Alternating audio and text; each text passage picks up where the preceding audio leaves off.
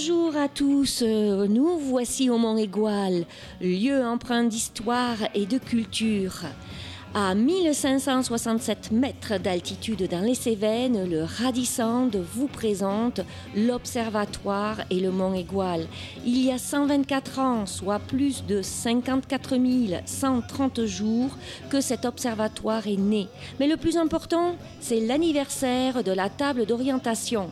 Elle a 110 ans aujourd'hui. Happy birthday!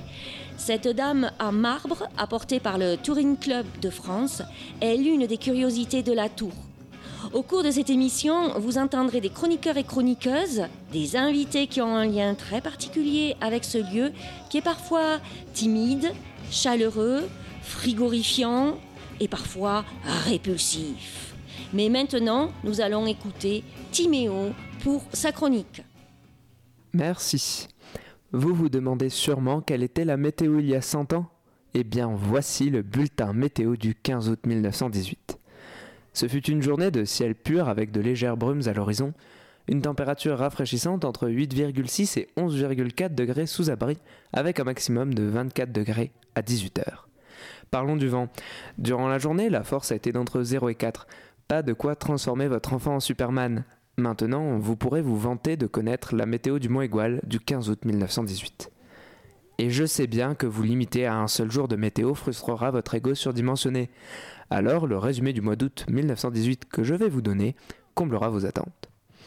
Durant ce beau mois d'il y a 100 ans, les météorologues ont aperçu de nombreux sangliers accompagnés en dessert de nombreux corbeaux et éperviers. Sinon, pour la météo, il y a eu 3 jours de flotte, 3 jours pour jouer à Retour vers le futur avec des éclairs, et 7 jours de Champs-Élysées quand on a gagné la Coupe du Monde, c'est-à-dire du brouillard intense. Et là, vous vous dites, enfin il a fini sa tortueuse chronique sur la météo d'il y a pile 100 ans. Mais enfin non, car je sais que votre esprit curieux veut aussi connaître la météo d'il y a 110 ans, cette précieuse année d'inauguration de la table d'orientation. Alors je vais tenter d'humblement combler votre désir le plus ardent pour commencer, le soleil s'est levé et couché accompagné de son cher ami le brouillard. Le vent n'a pas fait de folie, avec une force croissante entre 1 et 3. Et là, ceux qui ont fait des études scientifiques prolongées me diront, la force a commencé à 1 et passé à 2 pour terminer à 3. Les températures sont les mêmes que celles de 10 ans après, soit entre 8 et 11 sous, sous l'abri. Voilà, j'ai fini ma chronique qui je sais vous a rendu plus intelligent et plus cultivé, car maintenant vous connaissez non seulement la météo du Mont Égual du 15 août 1918, celle du mois d'août 1918, mais en plus celle du 15 août 1908. C'est vraiment génial. Et quant aux autres jours, je vous laisse chercher par vous-même, car sinon nous en serons encore là dans 100 ans. Eh bien, merci Timéo. Les forêts sont tout autour du mont Égual et la vue est splendide. Mais apparemment, ce n'était pas comme ça il y a un peu plus de 200 ans. Merci Marie-France Flao de venir sur notre plateau pour nous raconter cette belle histoire de votre aïeul, Charles Flao, qui est devenu l'ami de Georges Favre, je pense, initiateur de l'Observatoire du Mont Égual il y a plus de 124 ans, c'est ça? Oui, c'est ça. Charles Flao, d'abord, il était euh, dans le nord de la France. Il est né à Bayeul. Et en fait, euh, il a voulu, après, rechercher euh, faire des, recherches sur les problèmes de déboisement, mais à travers aussi euh, l'Europe. Et entre autres, bah, il a découvert ici les problèmes du, déboisement, mais aussi dans les Pyrénées, aussi dans les, différentes régions d'Europe. Et là, il, a, rencontré évidemment Georges Fabre, qui était déjà en train de reboiser cette partie de l'Égual. Mais Georges Fabre est venu lui demander de l'aide parce que c'était en fait très très difficile pour lui. Euh, il y en a un qui était forestier, mais l'autre était botaniste. Et il connaissait les plantes qui allaient avec le déboisement, avec le reboisement. Et c'est pour ça qu'ils ont commencé à travailler ensemble. Et Charles Flao s'est installé ici. Il y avait une bergerie qui était à l'Or de Dieu, le jardin de Dieu, Or de, Hortus Dei. Et donc il s'est installé ici, dans une, ancienne bergerie, et la bergerie euh, été transformée et Flao venait ici régulièrement pour essayer de, voir qu'est-ce qu'il fallait reboiser, parce qu'ici, si vous aviez envoyé des photos, on, ça ne se voit pas maintenant là, mais euh, avec les photos, on voit c'était complètement déboisé, c'était complètement à nu. Donc euh, ils ont retravaillé sur ce, reboisement en mettant quelles essences il fallait mettre pour ce qu'il y avait de mieux pour le, reboisement, pour l'avenir en fait, et surtout parce qu'en fait il y avait de grandes inondations. Donc il fallait absolument réussir à trouver les plantations, les, arbres qui allaient retenir l'eau. De... Et c'est ce qui fait qu'aujourd'hui, même s'il y a encore des inondations quelquefois, mais ça n'est jamais ce qui était passé avant. Ah, merci Marie-France Flao euh, de, ce petit rappel historique. Et d'ailleurs, il y a eu par la suite un film et euh, vous avez ardemment participé à ce film. Peut-être que vous voulez en parler. Oui, bien sûr, parce que c'était un plaisir pour moi, parce qu'un jour, il y a un monsieur qui est venu me voir, Marc Kahn, et qui est venu me demander euh, si je pouvais lui décrire ce que c'était les avant, parce qu'il ne connaissait pas du tout ni Charles Flao, ni, euh, ni Georges Fabre. Donc moi, ça a été un plaisir quand il m'a dit qu'il voulait faire un film. Et donc, évidemment, je me suis euh, j'ai vraiment fait, pas des efforts, mais parce qu'au contraire, je n'avais pas besoin de ça, mais de retrouver euh, tout, tout, ce qui pouvait aider Marc Kahn à faire ce film. Et donc, pour moi, ce film a été une réussite, dans le sens où on a aussi les gens du pays qui ont participé. Pour moi, ça, ça a été aussi des moments importants. J'ai rencontré les gens, ceux que j'avais déjà rencontrés, j'ai fait rencontrer ces gens à Marc Kahn. Et donc, euh, pour nous, ça a été aussi un moment très, très important. Et puis aussi les élus, euh, parce qu'il y avait aussi des élus, plein de gens qui ne connaissaient pas cette histoire. Qu'est-ce que c'était que ce reboisement et le déboisement et pourquoi il y avait eu le déboisement et pourquoi il y a eu le reboisement et pourquoi il fallait. Voilà. Mais merci beaucoup. Et d'ailleurs, on peut retrouver ce DVD euh, sinon à la boutique du Mont Égual ou sur le site de Marcane. Merci. Merci. André, je viens de l'Aveyron, c'est pas très loin. On est venu passer une journée euh, sur les Gouales. Je l'ai entendu parler, mais je n'étais jamais venu. On vient juste de faire l'exposition. Ensuite, euh, peut-être une balade dans les environs. Je m'intéresse un peu à la météo, euh, tout ce qui se passe, tout ce qu'on entend à propos du réchauffement, etc., etc. Au moins, ça permet de se documenter. Béatrice, voilà. Je suis venue ici pour euh, visiter parce que c'est connu par météo, pour en savoir plus. Vous venez d'où? Du nord de la France, tout près de Valenciennes. On est déjà venu il y a une vingtaine d'années. Et on voulait faire voir à nos petits-enfants. Euh, ils sont encore un peu petits pour ça, je pense. La dernière fois, il faisait plus froid. Ludovic, je viens de Savoie pour voir la, vue avant tout, qui on peut voir d'assez loin. Donc euh, un sommet réputé euh, du coin. on est venu avec les, petites euh, se promener. On sait qu'il y a des belles forêts au pied de l'Égual. Il y a des belles balades à faire. Je suis venu il y a 20 ans, mais Oui, il faisait beau aussi. c'est vrai que la, vue, c'est assez exceptionnel. On peut voir jusqu'à la mer euh, parfois. Estelle, on était venu il y a quelques années et ça faisait un petit moment que j'avais envie de revenir euh, au Mont Égual. Parce que je sais qu'en général, il fait plus frais que chez nous. C'est un magnifique paysage. Hein. Daniel Odile. C'est pas la première fois. Nous venons de temps en temps, on vient se ressourcer un petit peu à la montagne. On revient euh, régulièrement voir un peu l'observatoire.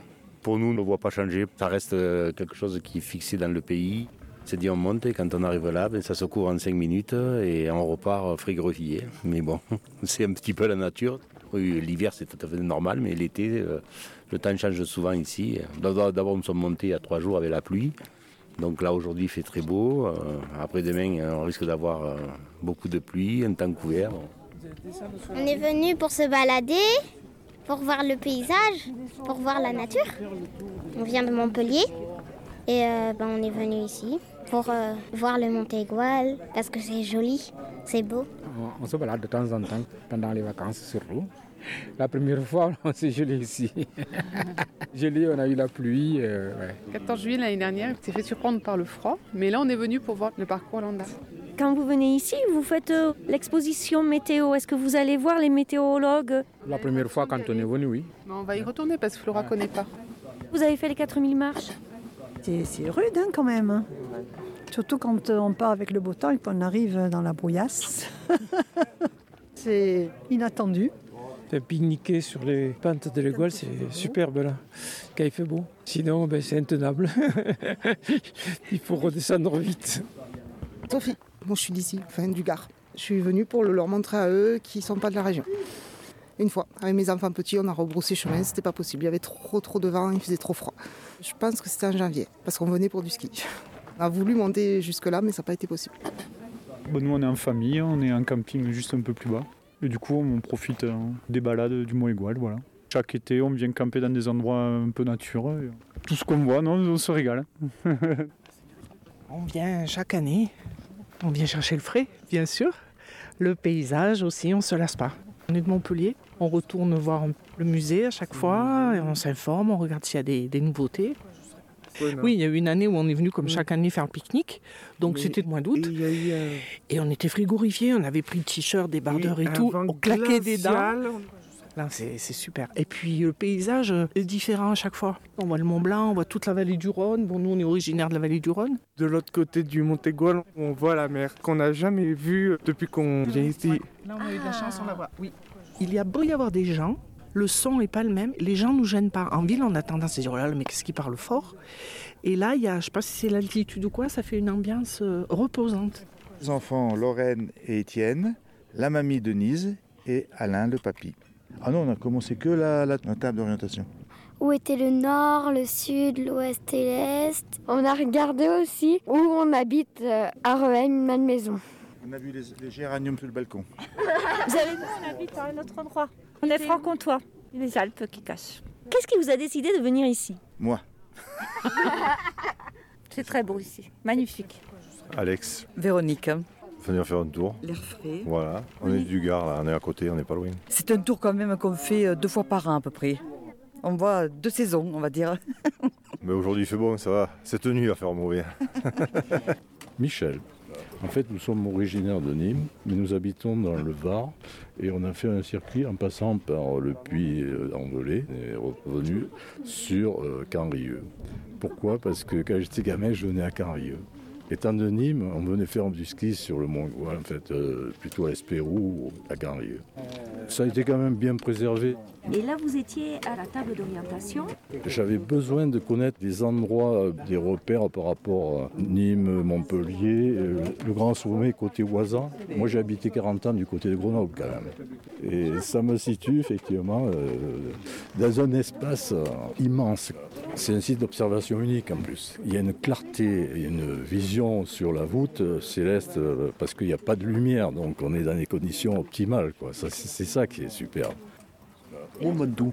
Tu es en train de regarder s'il était euh, mentionné là Oui, Non. oui, mais c'est Bruno aujourd'hui. Mont Ventoux, ouais, voilà. C'est sympa, très joli, très joli, ouais. 380, là, c'est bien. Je me prénomme Claude. Gisèle. Je suis souvent ici. J'habite Espériès, le hameau d'Espériès, commune Valorogue sur la route du col du Pass. On a commencé par l'expo. J'y étais venu il y a une dizaine d'années. J'ai un souvenir, bon, j'adore- la météo, alors euh, voilà. Je suis natif hein, du pays, j'ai connu euh, des moments où euh, c'était inaccessible. J'avais un ami qui avait un vieux chasse-neige et qui était payé pour essayer d'ouvrir la route là. Et il y avait de la survie. Alors moi j'ai une petite anecdote, oui. J'étais pompier volontaire un jour, on partait du canton de Bar-des-Cévennes et on nous a envoyés sur les Gouales en pleine nuit et on s'est perdu. Et on a réveillé les météorologues pour savoir où était le feu. Ils étaient écroulés de rire. Et quand on est arrivé au petit jour sur les lieux de l'incendie, le feu était fini. voilà. On avait un vieux Dodge, euh, il n'y avait pas de frein. Et on est passé par les pistes là qui surplombent vers de côte. Euh, par le, le tunnel du Marquerès, mais on était passé sur le tunnel. Et comme on n'avait pas de frein, on mettait de la bière euh, dans le réservoir de liquide pour que ça freine. Et du coup, on n'avait plus rien à boire. Merci à tous les visiteurs et visiteuses du Mont Égual du samedi 11 et dimanche 12 août. Et maintenant, nous allons passer avec la chronique de Mathilde. C'est à toi. Chronique de bord du Mont Égual. 1908. Je suis inaugurée par Monsieur Canaël. Faut dire que je suis une très belle table d'orientation. J'indique aux voyageurs les plus perdus la direction à suivre. Enfin, quand il n'y a pas de brouillard. Et quand le vent ne souffle pas trop fort sur la tour. Bref, je suis très belle. Et sans vouloir me vanter, je suis assez solide. Pas comme les vides de la galerie qui se brisent lors de l'ouragan de 1918 ou de la toiture de l'écurie qui s'envole. J'avoue, je suis assez insensible au charme de la foudre et ne font pas comme la porte d'entrée en 1911. Bon. Il est vrai que la solitude me pèse pas autant qu'au responsable en 1974 qui logea dans l'observatoire 18 mois tout seul face aux pannes et tempêtes répétées. Il faut dire que la météo fut impitoyable avec lui. Après avoir remis en état de marche le téléphone le 3 janvier, celui-ci fut de nouveau détérioré le 6 avant d'être carrément pulvérisé le 9 par un début de feu qui créa même un début d'incendie. Pour le réconforter, j'aurais bien proposé Shining, mais je l'ai senti assez froid à cette idée. Bon, pas autant qu'en 1968 où le chef de station s'était gelé le visage, mais quand même. Si je pouvais vraiment donner mon avis, je dirais que le deuxième anniversaire le plus important cette année, c'est les 60 ans de l'installation des toilettes au rez-de-chaussée. Non mais imaginez l'odeur insoutenable que dégagea une jeune fille en 1921 après avoir confondu les toilettes et la fosse. Brrr, j'en ai encore des frissons. Après, comme on dit, l'erreur est humaine. J'ai beau donner l'orientation, cela n'empêche pas les voitures d'être renversées par un vent de 227 km/h comme en 1969, ou les avions de s'écraser dans la forêt enneigée en contrebas comme en 1952. Ainsi, à part quelques ingrats, on vient m'admirer de tous les pays. Je me souviendrai toujours du premier reportage télé à l'Observatoire en 1966. Ah. Et l'émission C'est pas sorcier en 2005. Et les 40 militaires venus nous protéger après les événements de 1968 Ah là là, je suis très fière de faire partie de ce monde. D'ailleurs, nous pourrions fêter les 60 ans de cette lettre de Paris en avril l'importance des observations de l'égoal, notamment en ce qui concerne la pluviosité et le vent, l'intérêt régional que présentent les conditions météorologiques sur le massif tant pour les services d'annonce des crues que pour l'EDF, les eaux et forêts et le tourisme régional, enfin la nécessité de disposer d'un certain nombre de séries climatologiques relatives à des points hauts, font que le directeur de la météorologie nationale a décidé de maintenir en activité la station du Mont-Égual. Et n'oubliez pas, je suis une très belle table d'orientation. Eh bien, merci Mathilde. Quelle table d'orientation tu nous as présentée. C'est super. Eh bien, maintenant, on va continuer avec euh, la pataphysique. Donc, il y a deux ans, j'ai rencontré un pataphysicien sur le Mont Égual, Eric Dio. Aujourd'hui, nous l'avons par téléphone. Comment allez-vous, Eric ou plutôt, oui, euh, bonjour, bonjour. Bah, je suis au sommet de la tour et comme euh, de manière habituelle, je, tourne autour de, la table qui est au milieu de la tour pour observer le lever de soleil assez merveilleux ce matin. Voilà. Euh, c'est une journée exceptionnelle puisque le soleil se lève à l'ouest. Ah Eh bien, voilà qui est euh, une information assez importante aujourd'hui euh, pour tous nos auditeurs qui chercheraient euh, peut-être le lever de soleil, qui ont cherché le lever de soleil vers le nord-est. Et hum, il s'est pointé vers où alors le soleil aujourd'hui? Vers quel massif? Eh bien, derrière le Lévézou, en fait, euh, nous avions la vue sur euh, les, magnifiques euh, pylônes de, je ne sais plus d'ailleurs à quoi ils servent exactement, peut-être à produire de l'électricité. Et disons que la couleur rougeoyante du ciel se, détachait en ombre chinoise et non pas japonaise la magnificence de ces poteaux électriques, qui ne sont pas électriques puisqu'ils ne produisent pas vraiment d'électricité en fait, puisqu'ils tournent. Voilà.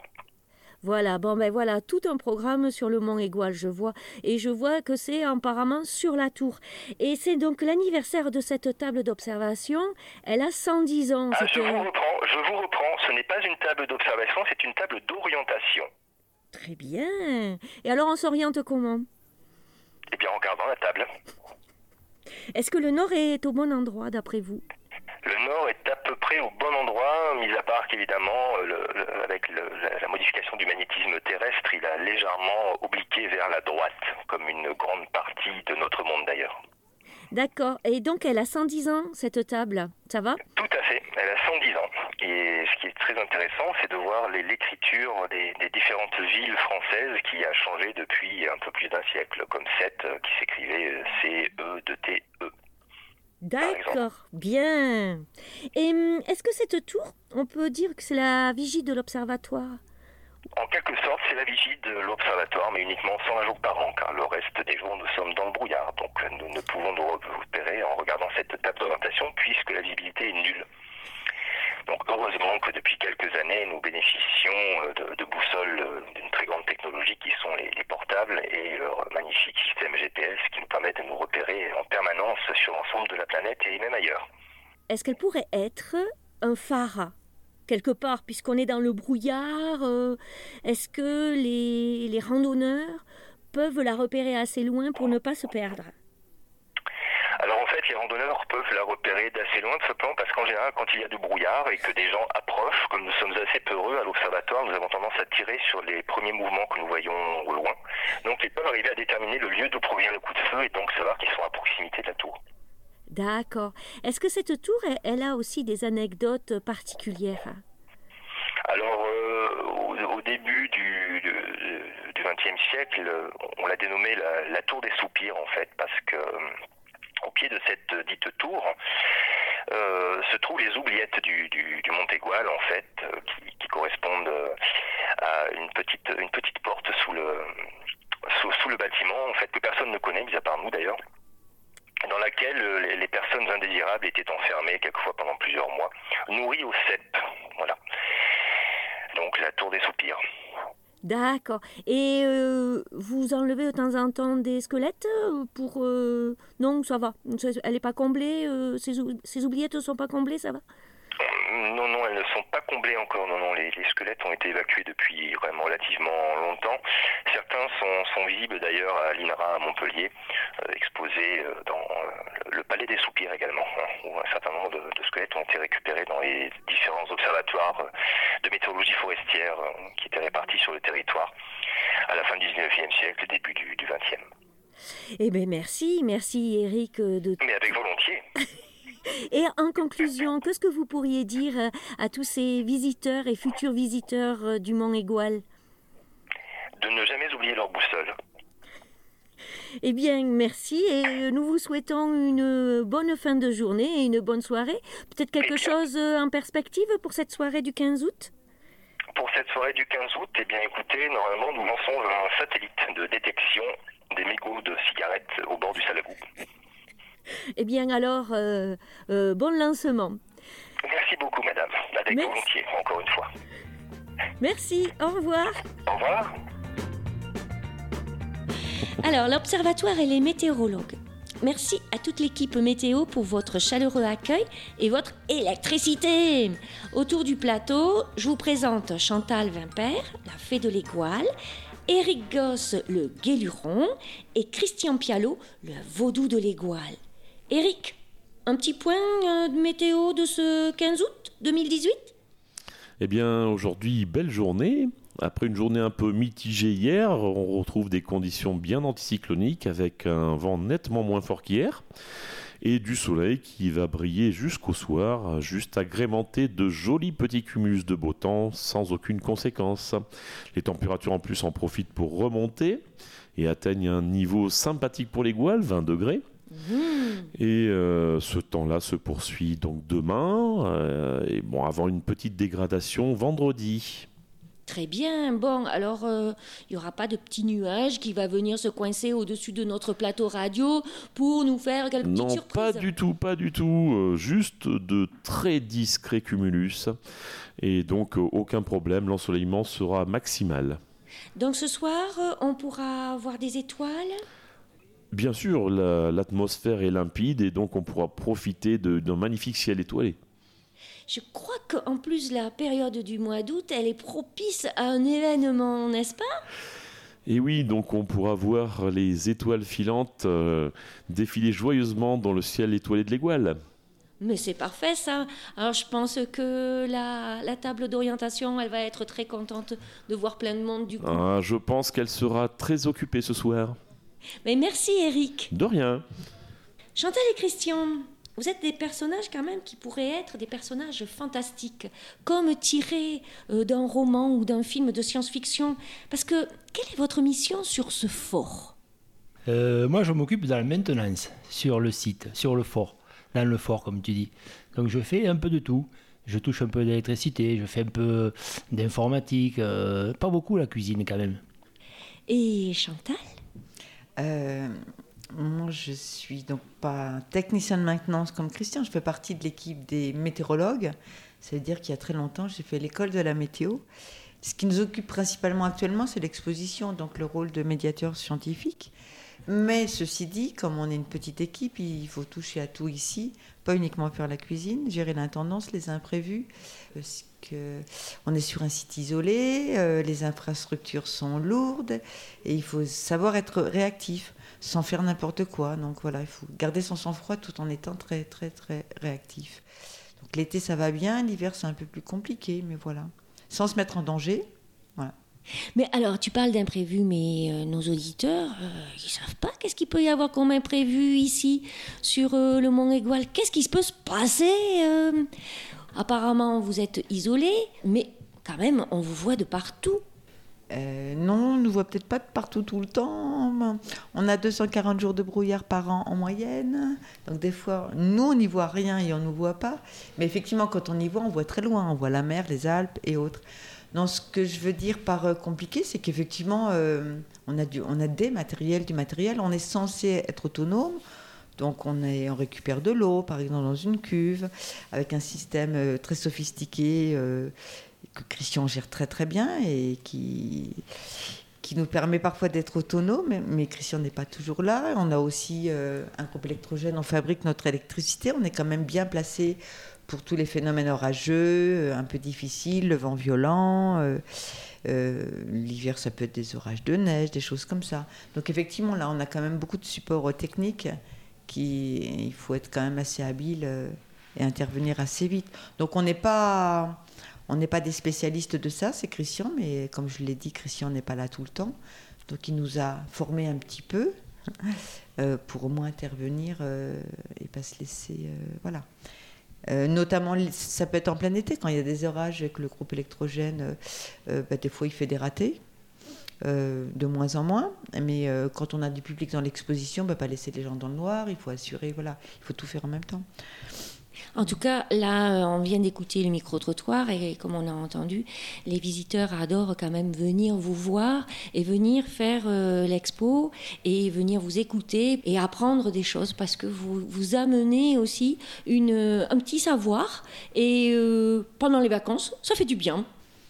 Bah, Là, c'est pendant les vacances, effectivement, juillet-août, c'est plus euh, des visiteurs, enfin des familles, on va dire.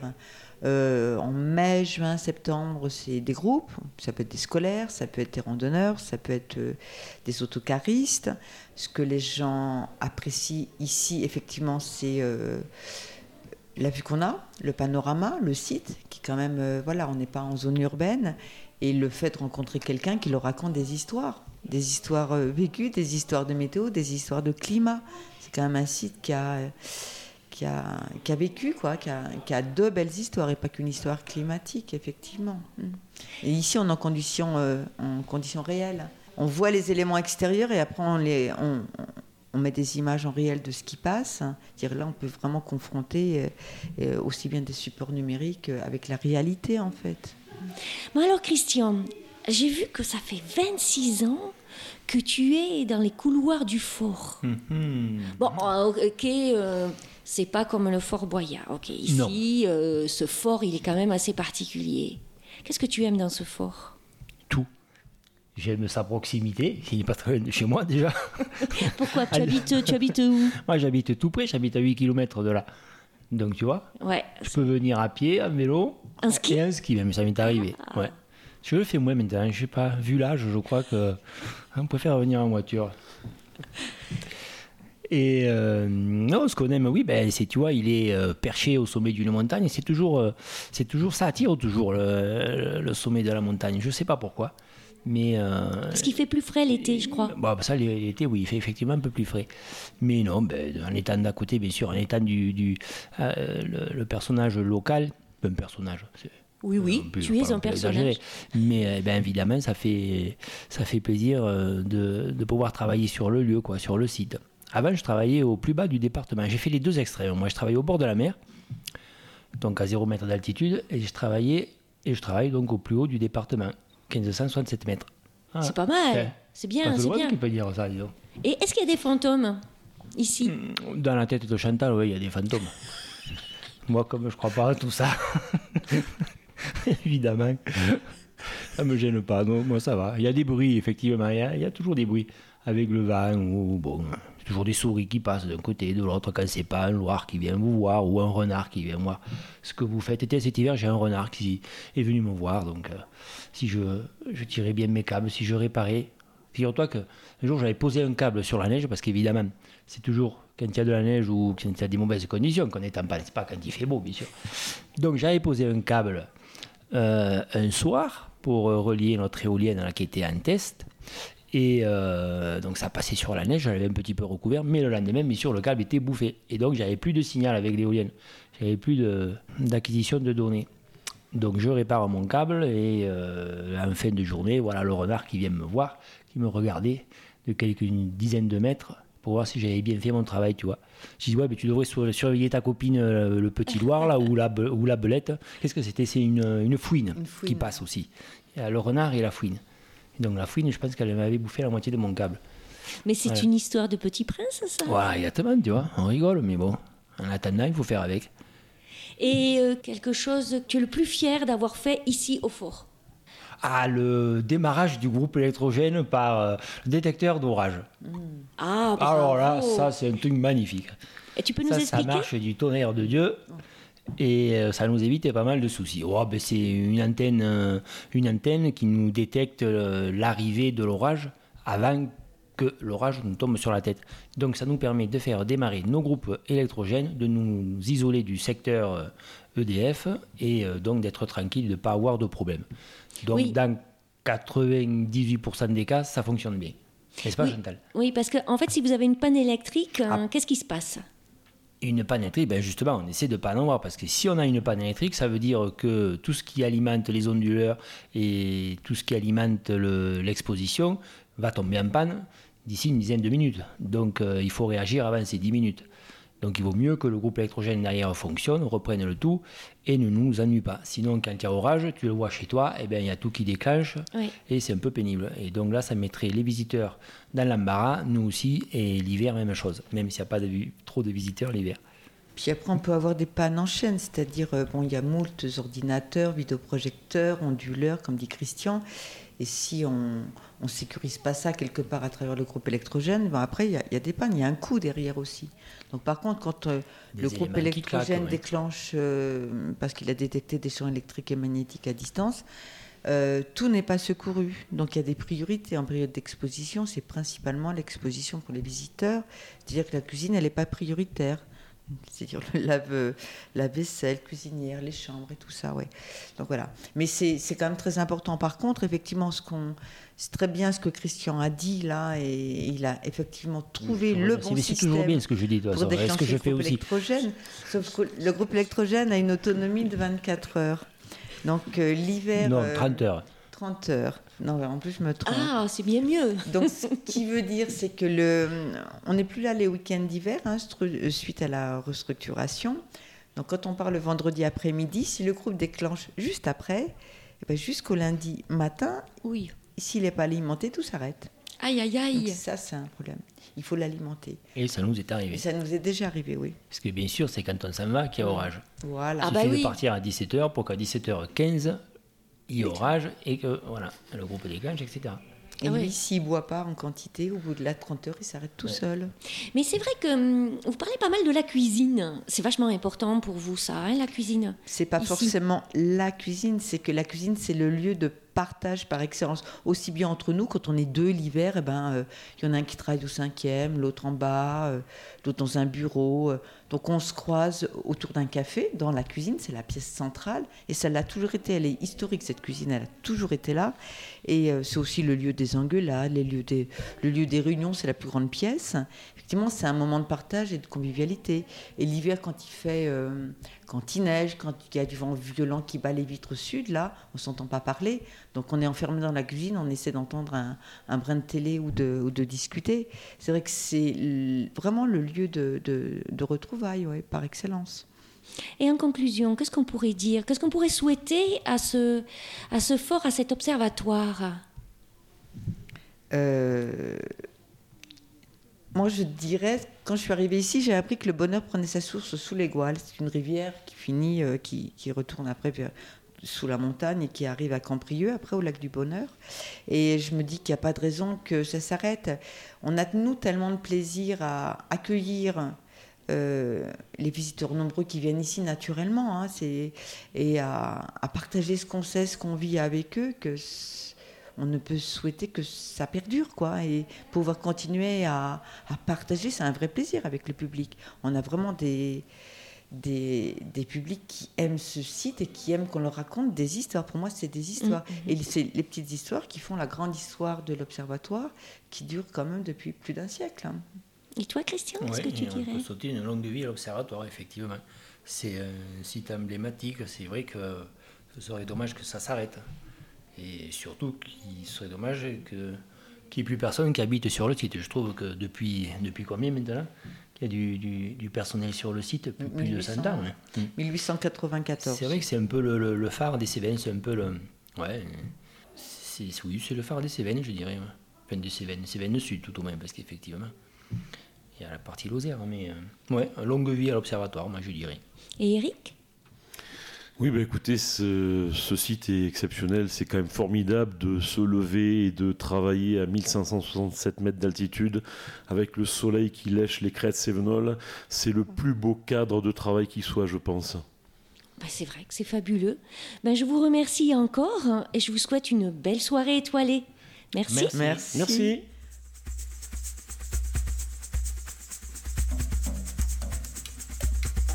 L'Observatoire et la culture. Ben voilà, j'ai invité Catherine Vell et Marcane. Parce que le Mont est au cœur de deux de vos œuvres. J'ai nommé Un pas vers les nuages, livre de Catherine Vell, et L'Égoile, une forêt retrouvée, film docu-fiction de Marcane. Catherine Bonjour. bonjour. quel est votre lien si intime avec le Mont Égual alors ça remonte à la toute petite enfance. Euh, mon grand-père, André Chanson, euh, et, son épouse, Lucie Mazoric, me gardaient parce que euh, mes parents étaient jeunes comédiens sans le sou. Ils commençaient à 6 heures du matin à faire de la radio et ils terminaient dans des cabarets à 2 heures du matin. Et ma grand-mère avait dit c'est pas bien pour une petite fille. Et puis elle avait très envie de s'occuper de moi, donc j'étais souvent avec mes grands-parents. Et donc j'étais souvent dans leur maison des Bressous au pied du Mont Égual. Et Dadi, c'est le nom que je donnais à mon grand-père, m'emmenait très souvent au sommet de l'Égual, qui me fascinait déjà. On rencontrait des moutons, on rencontrait des bergers. Je dis on rencontrait parce que c'était pas seulement on voyait, on, rencontrait, il y avait un vrai euh, échange. Il me parlait en provençal que personne ne m'a jamais appris, mais je, comprenais ce qu'il disait. Il parlait en provençal aussi ou en patois sévenol avec les bergers. Et euh, ça a nourri ma, mon imaginaire de petit enfant. Très bien.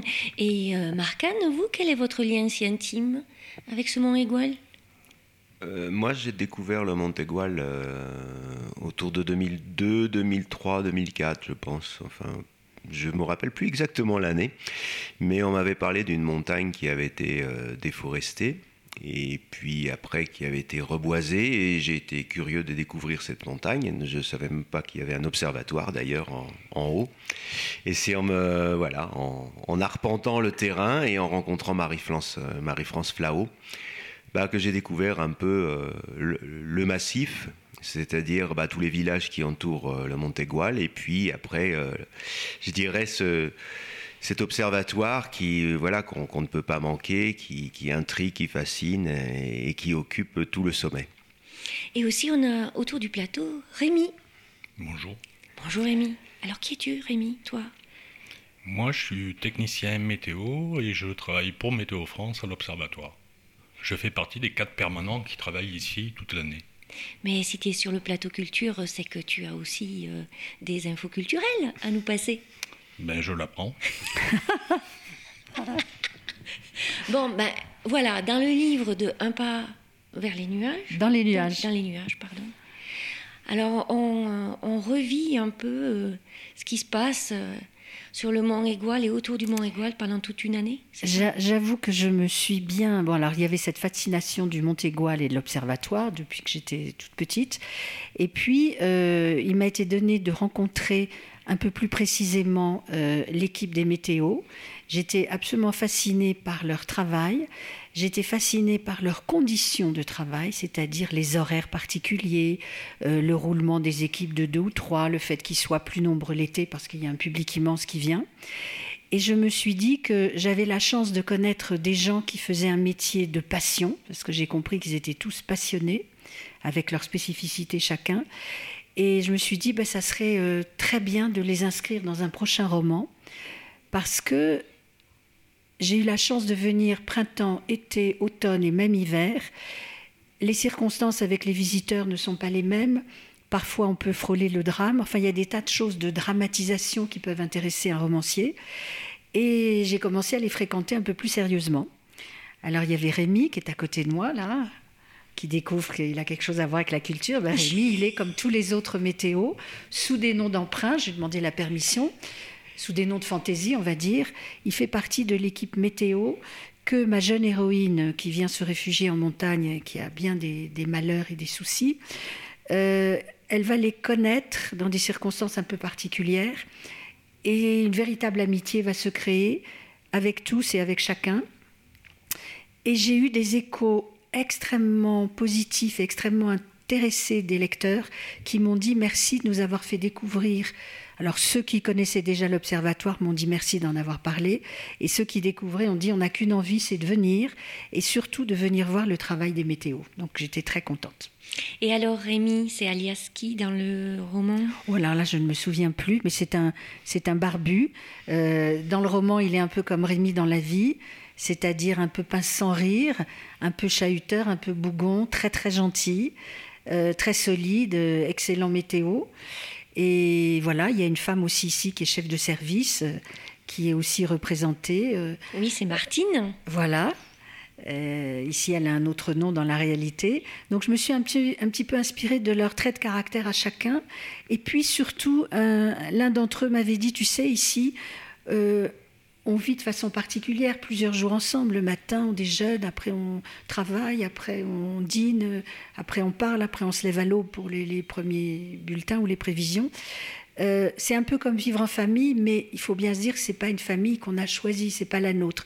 Donc de temps en temps, il peut y avoir aussi des frictions, il peut y avoir des incompréhensions, mais on est obligé de finir par s'entendre parce que quand vous avez le vent qui souffle, la tempête, la neige, on a intérêt, et j'ai une scène comme ça dans le livre, où tout d'un coup, euh, au moment de Noël, il y en a deux qui doivent partir très vite en vacances dans leur famille, et il y en a deux plus un qui décident de rester parce qu'ils disent il y a une tempête mouse costaud qui arrive sur nous et dans cinq minutes on peut plus circuler sur le massif. Donc ceux qui doivent partir c'est tout de suite et nous on reste euh, fidèles au poste. Donc il y a une vie d'aventurier aussi, ça ça m'avait frappé. Et Marcane, dans votre docu-fiction, justement, les météorologues, ils sont très importants, puisque déjà c'est euh, un film euh, pour euh, Georges Fabre. Vous avez Georges Fabre comme l'initiateur de cet observatoire, c'est ça? Ben, C'est ce que j'ai découvert, parce qu'au départ, moi, je faisais un film sur le reboisement de, de, la montagne, quoi. Et puis, en fouillant les personnages, ben, j'ai découvert que Georges Fabre avait construit cet observatoire. Donc, pendant un petit moment, ça m'a mis un peu le je dirais, ça m'a perturbé dans l'écriture du, scénario parce que j'étais parti pour faire un, récit écologique hein, de, de, grands reboisements et puis il y avait cet observatoire qu'on pouvait, pouvait pas passer à côté. Et donc j'ai mis euh, un petit moment avant de pouvoir l'intégrer et puis aussi, euh, à force de monter ici, ici ils avaient des archives, euh, ils avaient des, enfin il y a une, déjà quand on monte les escaliers là qui grincent en bois, il y a un portrait. C'est presque Shining. il y a un portrait géant de Georges Fabre donc on ne peut pas se passer à côté. Donc euh, déjà, j'avais, euh, j'avais besoin de photos. Et puis c'est en venant ici pour, euh, pour trouver des photographies, puis pour retrouver aussi des, des, pages de, de l'histoire de, de, ce forestier polyvalent, on va dire. Bah, que j'ai, finalement approché les, toutes les personnes qui travaillaient à l'observatoire. Au départ, elles, m'ont reçu très gentiment, mais avec un peu de circonspection, on va dire. Hein. J'étais Bon, je ne savais pas encore qu'il y avait 150 000 personnes qui passaient chaque année, euh, surtout l'été, donc j'étais comme un visiteur euh, de plus, si vous voulez, qui s'intéresse à ça et puis qui va peut-être repartir le lendemain. Donc c'est vraiment à force de revenir qu'à 38, à différents moments d'ailleurs de, de, l'année. Hein, j'ai aussi eu, la chance d'arriver dans une voiture 4x4 derrière le chasse-neige qui, qui, qui m'a frayé un chemin jusqu'ici, donc découvrir aussi les quand il est entièrement recouvert de neige et de glace. Ou de brouillard aussi. Ou de brouillard aussi, ouais. C'est ça, à force de, les rencontrer, que j'ai pu déjà intégrer l'observatoire dans l'histoire du reboisement, parce que c'est assez lié. Il avait construit cet observatoire aussi pour euh, des raisons scientifiques, et puis pouvoir étudier l'effet du climat sur la, végétation, la faune et la flore. Voilà un peu le, parcours. Et d'ailleurs, il y a euh, un euh, monsieur météo qui fait, qui participe au film. Et, puis euh, voilà, après, pourquoi il y a eu un reboisement? Parce qu'il y avait des conditions ici météorologiques particulières avec euh, des, pluies sévenoles qui inondaient les vallées. Donc ça, c'était quand même la, principale raison. Donc du coup, dans le film, j'ai totalement intégré euh, le fait qu'on a un peu un climat hors norme. Donc on a deux multins météo, hein, en été et en hiver, et on voit tout à fait le contraste. Et puis ça nous permettait de, parler aussi des, conditions particulières, parce que le reboisement, pourquoi il a été compliqué C'est aussi parce qu'en haut du sommet, il y a des vents qui, qui font que c'est impossible de reboiser pratiquement. Quoi. Donc il a vraiment fallu, euh, pour les, forestiers de l'époque, euh, ensemencer le terrain avec des essences pionnières, des, donc les pins à crochets qu'on voit qui sont tout tordus, tout calcinés. Euh, on, voit quand on voit la, forme de ces arbres en haut du sommet, on comprend que, le climat est tourmenté. Et euh, donc il y, avait, vraiment un lien entre la, météorologie et puis le, reboisement. Mais Rémi, vous, c'est la culture scientifique. Oui. Et voilà. Et vous la faites partager aussi à ces euh, milliers de visiteurs euh, qui passent. Mais on est là pour ça, en fait, faire, faire de la vulgarisation scientifique. Donc on explique aux gens un peu tout ce qu'ils veulent savoir, notamment les épisodes Sévenol, pourquoi ils intéressent que les Cévennes, et pourquoi il pleut beaucoup ici, et pourquoi on a des conditions dantesques? Par moment. Le public, il est très accrocheur, il est très demandeur d'ailleurs euh, pour, euh, pour savoir tout ce qui se passe. Donc, je, donc Catherine, euh, vous disiez que justement vos lecteurs étaient très contents de savoir ce qui se passait un peu plus. Marcane, je pense que aussi vos, vos spectateurs aussi ils doivent vous renvoyer ce côté fantastique de l'histoire du, du récif, du massif, pardon. Oui mais euh, oui, puis on a la chance d'être dans un bâtiment. En fait, euh, c'est ça aussi qui fait le charme, je pense. On s'attache à ce bâtiment parce que c'est c'est rare d'être dans un bâtiment de la fin du 19e siècle qui est encore fonctionnel, qui a encore tout son décor, qui est pratiquement dans, dans son jus. Donc ça, ça, a donné aussi au film, tout d'un coup, euh, moi ça m'a permis de tourner des, des, scènes du 19e siècle alors que bah, nous sommes à... vous, vous, avez dit tout à l'heure récif au lieu de massif. Et ça me, ça me convient aussi tout à fait parce que euh, le, château fort, en quelque sorte, la bâtisse euh, extraordinaire euh, du Montégoal, enfin de l'observatoire, pour moi, c'est un, c'est un phare. Alors, j'ai Rémi à côté de moi qui a aussi été marin, je crois. Et je, me souviens d'un film, un reportage pour la télévision où on te voyait à la fenêtre et on avait vraiment l'impression de voir un marin, un loup de mer qui observait donc tu observais la mer de nuages et pas la mer Méditerranée ou un océan, etc. Et je trouve qu'il y a quelque chose ici, euh, dis-moi si j'ai raison, il y a quelque chose ici qui doit rappeler les conditions du gardien de phare. Et je trouve que les météos, vous avez une fonction, euh, c'est plus que du gardiennage. Il y, a, il y a beaucoup de scientifiques ici, il y a beaucoup d'histoires, mais il y a beaucoup d'humains. Tu es d'accord? Ben, Obligatoirement, oui. Oui, oui, mais ça se sent particulièrement. ici, il y a un truc qui est pas mal, comme sur les bateaux, c'est le vent. Quand on est à la passerelle d'un bateau ou qu'on on ouvre la fenêtre ici, on a le vent et, c'est un sentiment plutôt sympathique. Oui, oui. Ok, ben, je vous remercie et je voudrais savoir où est-ce qu'on peut retrouver votre livre, votre DVD et la position GPS peut-être du Mont Égual. bon déjà, Catherine, Catherine, déjà, faut quand même préciser que votre livre, il a eu un prix. Oui, j'en ai même eu deux. J'en ai eu un en Normandie, dans un salon du livre, j'étais très contente, et j'en ai eu un qui était assez important dans la région, qui s'appelle Le Cabri d'Or. Je l'ai eu fin 2015, le livre venait de sortir. Et l'Académie euh, d'Alès euh, depuis 29 ou 30 ans, je suis la 29e, enfin j'étais la 29e, euh, récompense une œuvre. Alors ça peut être du théâtre, ça peut être un roman, ça peut être un recueil de poésie, ça peut parfois être un film, ça peut être un tableau, c'est plus rare, mais quelque chose qui euh, rend hommage aux Cévennes. Et nous sommes tous les ans entre 14, 16 et 18 lauréats possibles. Et fin 2015, euh, c'était moi. Et je, ne devrais pas le dire, mais allez, tant pis, je le dis. Je croise les doigts, j'attends une réponse, je pense au plus tard euh, mi-septembre, pour euh, peut-être une adaptation télévisée via France 3 pour un pas dans les nuages. Et je serais contente parce que ça rejoindrait en 2020 le grand merveilleux projet qui est en préparation pour euh, enfin pour l'Observatoire Météo France. Et je pense qu'on se renverrait mutuellement euh, des bonnes ondes euh, via une œuvre grand public de film télévisé et surtout avec tout ce que et et l'Observatoire et les gens qui vivent et y travaillent nous apportent quotidiennement.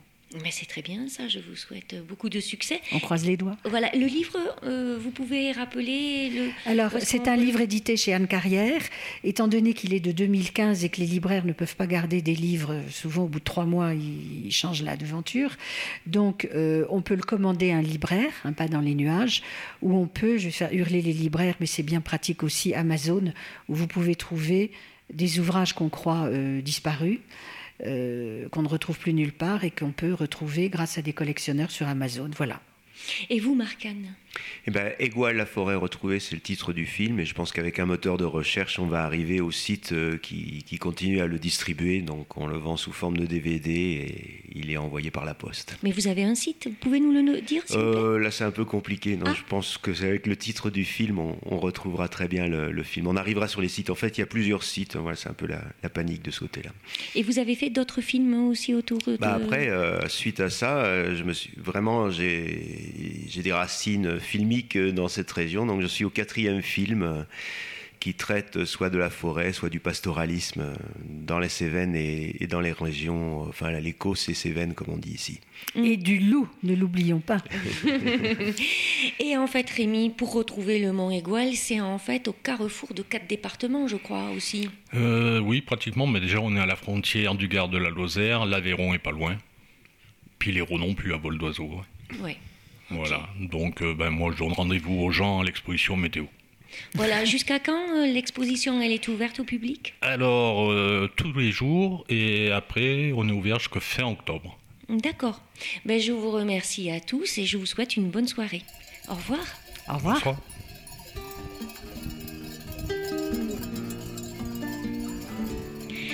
Et voilà, c'est fini l'émission du Mont Égual se termine. Merci à vous tous et à vous toutes qui avez fait cette émission et à l'Observatoire par leur chaleureux accueil. Les extraits musicaux que vous avez entendus au cours de cette émission sont Inula de Asher, Égoile et la forêt retrouvée, Le cri du cormoran des Divartans, With musique libre de droit. Cette émission a été produite et réalisée par Claire Bijot par le Radis Sound.